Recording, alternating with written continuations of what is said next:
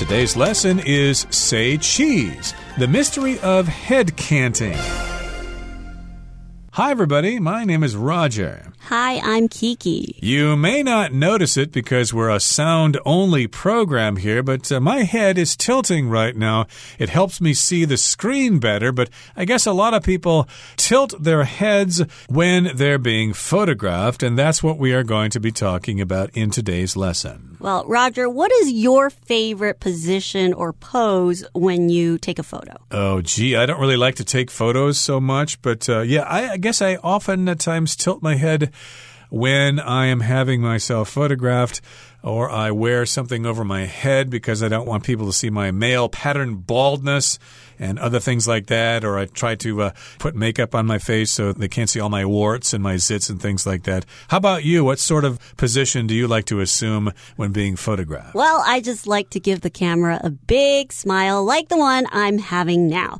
But we see that throughout the years, there are always different trends when people take photos, right? So we know one of them being say cheese when you take a photo. And now there's this thing about head canting. What is it? Head canting. Yeah, this is a word that I uh, am not very familiar with, but it just means tilting when the top part of something moves to the side and is lower than the other side. I guess a really good example is the Leaning Tower of Pisa in Italy. It is leaning or it's kind of tilting to the side. I guess you could also say it is canting. And again, people often position their heads this way when they're being photographed. Let's find out all about this. Let's begin our lesson by listening to the first part, and we'll be right back.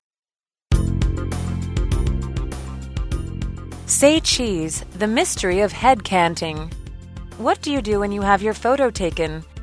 Do you flash your brightest smile or tilt your head to one side? If you fall into the latter group, you're not alone. Head tilting, also known as head canting, is an extremely common gesture. In fact, it's so common that one study found that nearly three quarters of the study participants canted their heads when photographed.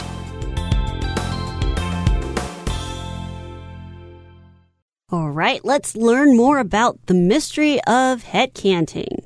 What do you do when you have your photo taken? Do you flash your brightest smile or tilt your head to one side? So we know that when people take their photos or when people have their photos taken, they like to do lots of different poses or they have certain signature pose or signature things that they do. And some of the things that people do are smile or tilt their head to one side. Right. And of course, lots of times people will say cheese when they want to smile. But to me, that seems kind of artificial. It doesn't seem very sincere because you're just kind of putting on this smile just for the camera. So when I'm photographed, I try to think of some funny things I saw in movies. Like I often think about uh, Sheriff Bart in the movie Blazing Saddles. And whenever I think of that, it makes me genuinely smile, and I look better in photographs as a result of that. But yes, indeed, I'm not really sure if I cant my head so much. So, yes, what do you do when you have your photo taken? Do you flash your brightest smile or tilt your head? And we did talk about the word tilt here, which means to lean to one side or another. And if you fall into the latter group, if you can be categorized into the latter category of people who tilt their head when they're being photographed, well, you're not alone. Lots of other people do that as well. Head tilting, also known as head canting, is an extremely common gesture. So it's probably something that you and I both have done, but we've never really noticed it before. True, true. And yeah. maybe we just didn't know that it was called head canting. Okay. In fact, it is extremely common. It is a common gesture. It is something that is done so often and it is the tilting of our head. Exactly. And of course, sometimes it happens if you have some puppies and you kind of make a weird sound, they will tilt their heads to wonder what the heck that sound is. Oh, it's so cute. And I guess people do this as well. So if you want your subjects to tilt their heads, you can whistle at them or make some weird sounds, and they might cant their heads or tilt their heads as well. In fact, it's so common that one study found that nearly three quarters of the study participants canted their heads when photographed. So a participant is somebody who takes part in something.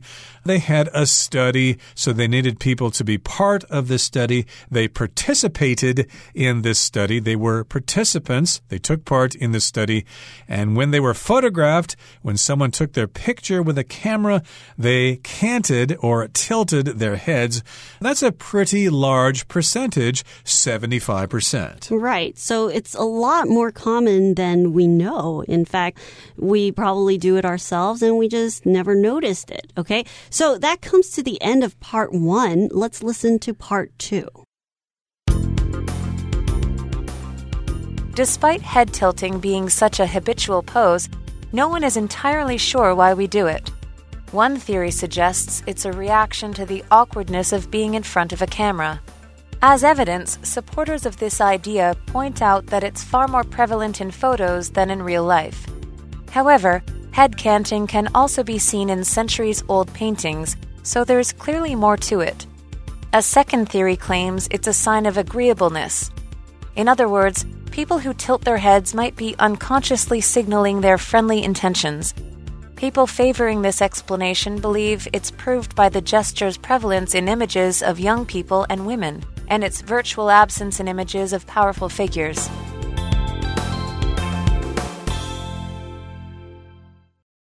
大家好，第二部分我们来介绍 habitual 这个形容词，表示习惯性的、惯常的或是积习难改的。例如，excessive drinking has become habitual for Oscar, and that made his family worry about him very much。酗酒已成为 Oscar 的习惯，家人都很担心他。或是 George takes a habitual walk at the park every morning。George 每天早上都会例行性的去公园散步。 接下来一样看到形容词 prevalent，它的意思是盛行的、普遍的或是流行的。例如，Despite popular belief, depression is one of the most prevalent diseases in the world today。不同于人们普遍的看法，忧郁症是当今世界最盛行的疾病之一。又或者说，Smartphones are one of the most prevalent forms of personal technology today。 智慧型手机是当今个人科技最流行的形态之一。接着是名词 intention，它的意思是意图或是打算。例如，Nora announced her intention to run for mayor。Nora 宣布竞选市长的意图。又或者，My intention is to get through the meeting as quickly as possible。我打算要尽快开完这个会议。再来介绍 explanation 这个单词。它是名词，指的是解释或是说明。举例来说，I listened to the teacher's explanation of the problem, but I still couldn't understand it。我听了老师对问题的解释，但还是听不懂。也可以说，Officials could not offer an explanation for the power failure。官员们对停电无法提供说明。接下来我们看到形容词 virtual，指的是几乎的或是实质上的，也可以是虚拟的意思。 可以说，Buying a cheap and spacious house in that country is a virtual impossibility。要在那个国家购买便宜又宽敞的房子，几乎是不可能的。又或者说，The game allows players to create a virtual world on their computer。这款游戏让玩家在自己的电脑上创造虚拟世界。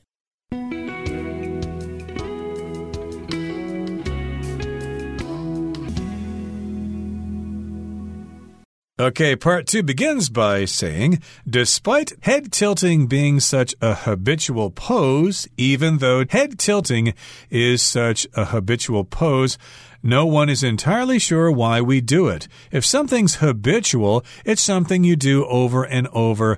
Like, for example, smoking can become habitual if you do it too often. And so you don't want to even start smoking. Otherwise, it will become a habit or it will become habitual. But uh, this is a habitual pose. Lots of people do it every time someone holds up a phone to take their picture. They just do this subconsciously without thinking. It is habitual. So people will tilt their head when they see a camera, and we're not really sure why we do it. No one is entirely sure why we do it. One theory suggests it's a reaction to the awkwardness of being in front of a camera.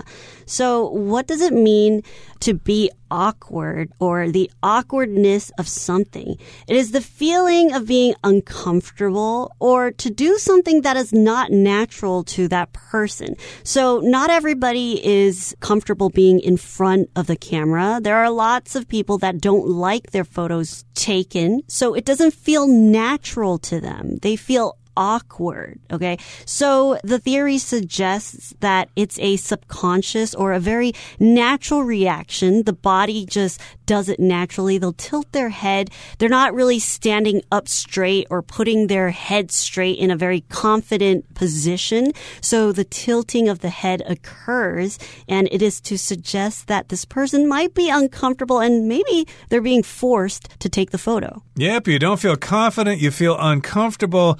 Like, for example, there can be a certain amount of awkwardness if you run into an old girlfriend who is with her current boyfriend. There can be a lot of awkwardness there. You can feel awkward or uncomfortable or unusual. And yes, indeed, being in front of a camera can be an awkward situation because we're always worried about how we look, how the picture is going to come out. So, of course, we feel awkward, we feel insecure.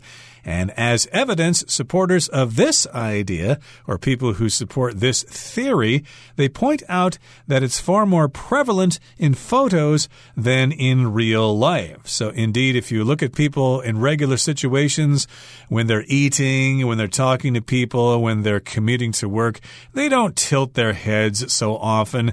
But when they're in photographs, they do it more often. It's more prevalent. Here, prevalent just means common. It's something you see more often. However, head canting can also be seen in centuries old paintings. So there's clearly more to it.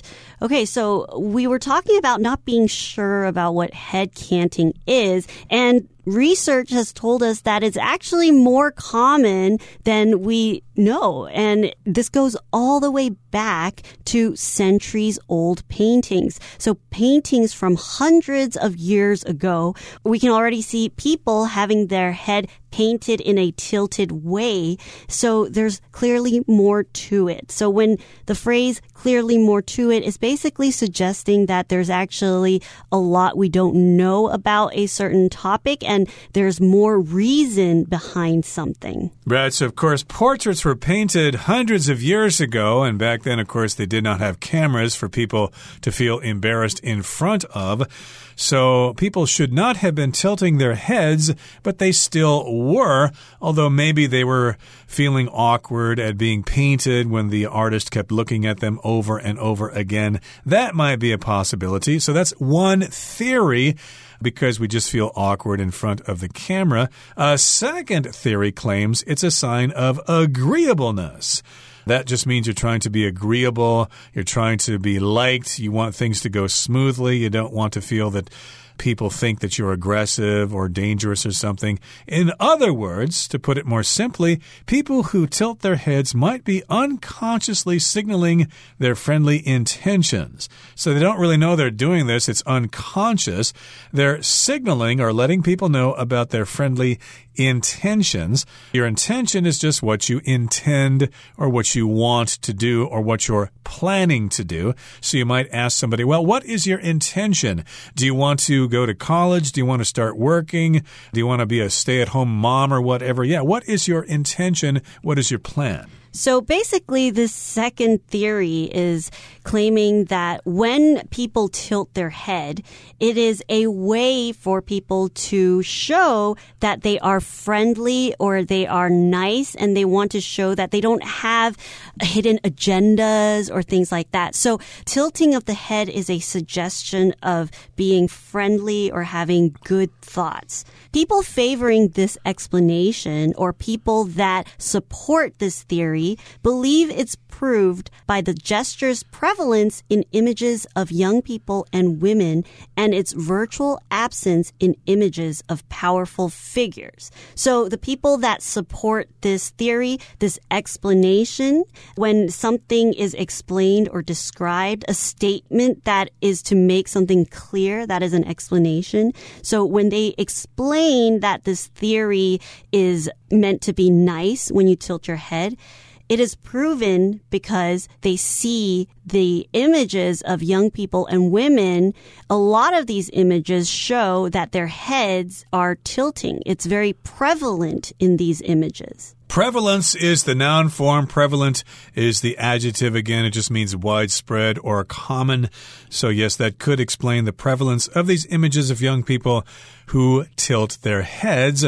And of course, we've got a virtual absence of these images in powerful figures. So Napoleon and Bill Clinton and uh, John Major and people like that did not pose that way. It's virtually absent in such pictures. If something's virtual, it's uh, almost 100%, but not quite. Right. So we can see, as we talked briefly just now, about this, your body language. When you tilt your head, it's a friendlier gesture. But when you're confident, you stand straight with your head up high and you don't see people that are strong, powerful leaders. You don't see their photos or their portraits of them tilting their head. Okay. So that comes to the end of part two. Let's listen to part three. Whatever the reasons behind it, head canting is a universal human gesture that has been around for centuries, so odds are that it's here to stay.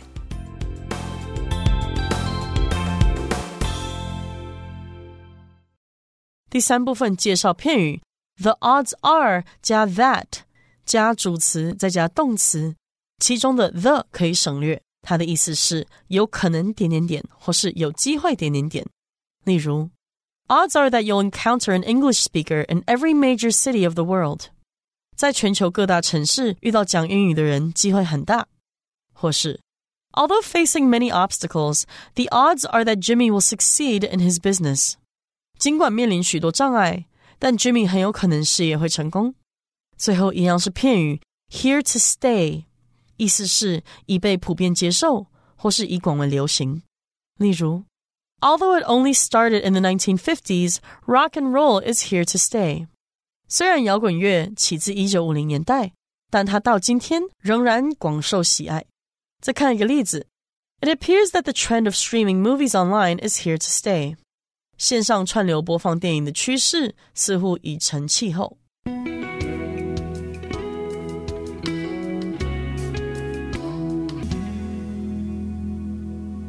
Okay, here's part three. We wrap things up in part three. It says, Whatever the reasons behind it, head canting is a universal human gesture that has been around for centuries. So in this sentence, we've got the word universal. And that could be referring to the entire universe, but uh, probably not. It's just referring to all kinds of different situations down here on Earth. The universe, of course, is billions of light years in size lives and so, of course, we don't know about what's out there, so we can't describe everything in the universe. But if you do use the word universal, we are talking about things that can be applied to all different situations that we know about here on Earth. Apparently, we do it a lot more often than we thought, and we don't notice it every single day.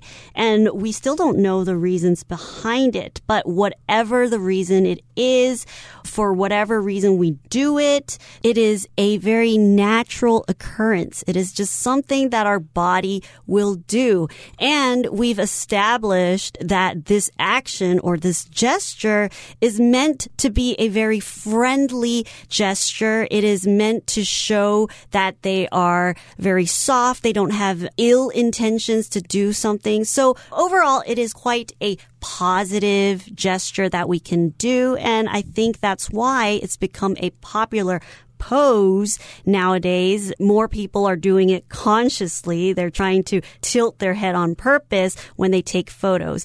And this is probably something that will stay around for many, many years. Yep, it's here to stay, which means it's permanent. It's not going away anytime soon.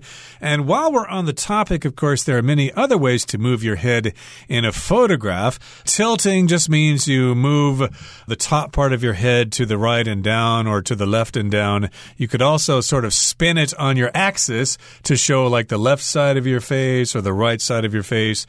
Maybe one of your eyes is kind of crooked or something, or maybe you've got a big wart on your nose that you want to hide. So, of course, you can uh, move your head in another direction, or you can move your head in such a way where your head is pointed more toward the camera, or your chin is more pointed to the camera, and then you can have a combination of these three different movements and uh, produce different effects that way. So the next time somebody takes your picture or the next time you take some selfies, think about that. Try to move your head in different positions. Right. So people will try all these different positions to find the best angle or the way their face might show up in the photograph. So a lot of girls will try to explore the different angles of their face by tilting or moving their head in different directions. Right. And remember, you could never take enough selfies of yourself.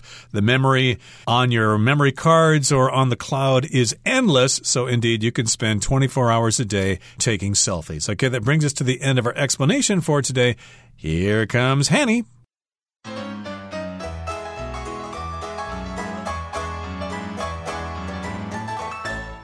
各位同学，大家好，我是 Hanny。今天要练习刻漏字题型，我们来看看文章的五个题目喽。第一题是 If you 空格 the latter group, you're not alone。题目意思是，如果你空格后面这一组，你并不孤单。那这题是测验片语动词，我们看选项 A cope with 表示应付处理，B get over 它可以表达对不愉快的事情释怀，或是表达克服，像克服困难，或是表达从疾病中恢复等等。那么 C compete for 是表达为什么竞争，D。Fall into 是表达属于或是归类于什么什么。从语义上来看，最适合选项是 D fall into。所以这个 fall into the latter group 就是表达属于后面那一组，属于后面那一类。好，那第二题他提到说点点点，nearly three quarters of the study participants canted their heads。When 空格，题目意思就是说，将近四分之三的研究参与者在空格时会歪着头。我们先来看看选项 A photographed，B photographing，C having photographed。They were photographed。那 photograph 当动词就是表达拍照。以上四个选项是它的不同变化形式，所以这题就是在考我们时态喽。由于空格前方它有 when，when 可能是用来引导副词子句或是分词构句。那从语义上来看，它原本是可以写作 when they were photographed，在他们被拍照时。好，那接着这个部分可以简化成 when 加过去分词 pp，也就是说啊，我们省略 when 后面的主词 they。那动词部分是被动语态，只要保留过去分词，那就变成 when photographed，就是表达在被拍照时。所以这题答案就选 A photographed。好，再来看到第三题是空格 head tilting being such a habitual pose, no one is entirely sure why we do it。题目意思是。空格歪头是一种习惯性姿势，没有人完全确定我们为什么这么做。那空格后方是名词片语 head tilting being such a habitual pose。我们这边可以判断空格里面要填入介系词。那选项 A concerning 当介系词表示关于点点点，B besides 它当介系词表示除了什么什么之外，C despite。它是介系词，表示尽管。那么 D although 它是连接词，表示虽然尽管。那连接词后面要接子句，所以这个选项就不考虑喽。好，那看到前面三个选项都是介系词，可是从语义上来看，应该是要表达说，尽管歪头是一种习惯性姿势，但没有人完全确定我们为什么这么做。这边最适合选项是 C despite。第四题他提到，One theory suggests it's a 空格 the awkwardness of being in front of a camera。题目意思是一种理论认为这是对在镜头前尴尬不安的空格。这题考我们单字用法，选项 A sensitivity to 是表达对什么什么敏感的，易受什么影响的。B reaction to 是表达对什么的反应。C Reliance on 是表达对什么依赖的，D reflection on 是表达对什么深思反省。那根据课文，它应该是要表达 对在相机前尴尬不安的反应。这边最适合语义的选项就是 B reaction to。好，我们看到第五题，他说，People favoring this explanation believe it's proved by the gesture's prevalence in images of young people and women, and its virtual 空格 in images of powerful figures。 题目意思是支持这种解释的人认为，这点可由这个姿势在年轻人和女性的画像中普遍存在，而在有权有势者的画像中几乎空格来获得证明。好，virtual 在这边是形容几乎的，那这边是在考我们智慧。来看选项 A recognition，它表示认出、识别、承认、认可。B preference 表示偏爱、偏袒；C observation 表示观察、观测；D absence 表示不存在或是缺乏。当这个意思解释时是单数，那 absence 还有缺席的意思。从语义上来看，它应该是要表达这个姿势在年轻人和女性画像中普遍存在，而在有权有势的人他的画像中是几乎不存在的。这边最适合语义的选项是 D absence。好了，那以上是今天的讲解，我们来回顾几个单词吧。Participant. All of our workshop participants were given a notebook and pen. Habitual. It's hard to stop smoking once it has become habitual. Prevalent. The prevalent use of smartphones among students impacts both learning and social interactions in various ways. Intention. In spite of his good intentions, Ron's attempt to help only made things worse. Explanation Max had no explanation for why he didn't show up to class. Virtual His cooking skills have reached a virtual expert level after years of practice and learning. Universal Her first novel received universal praise.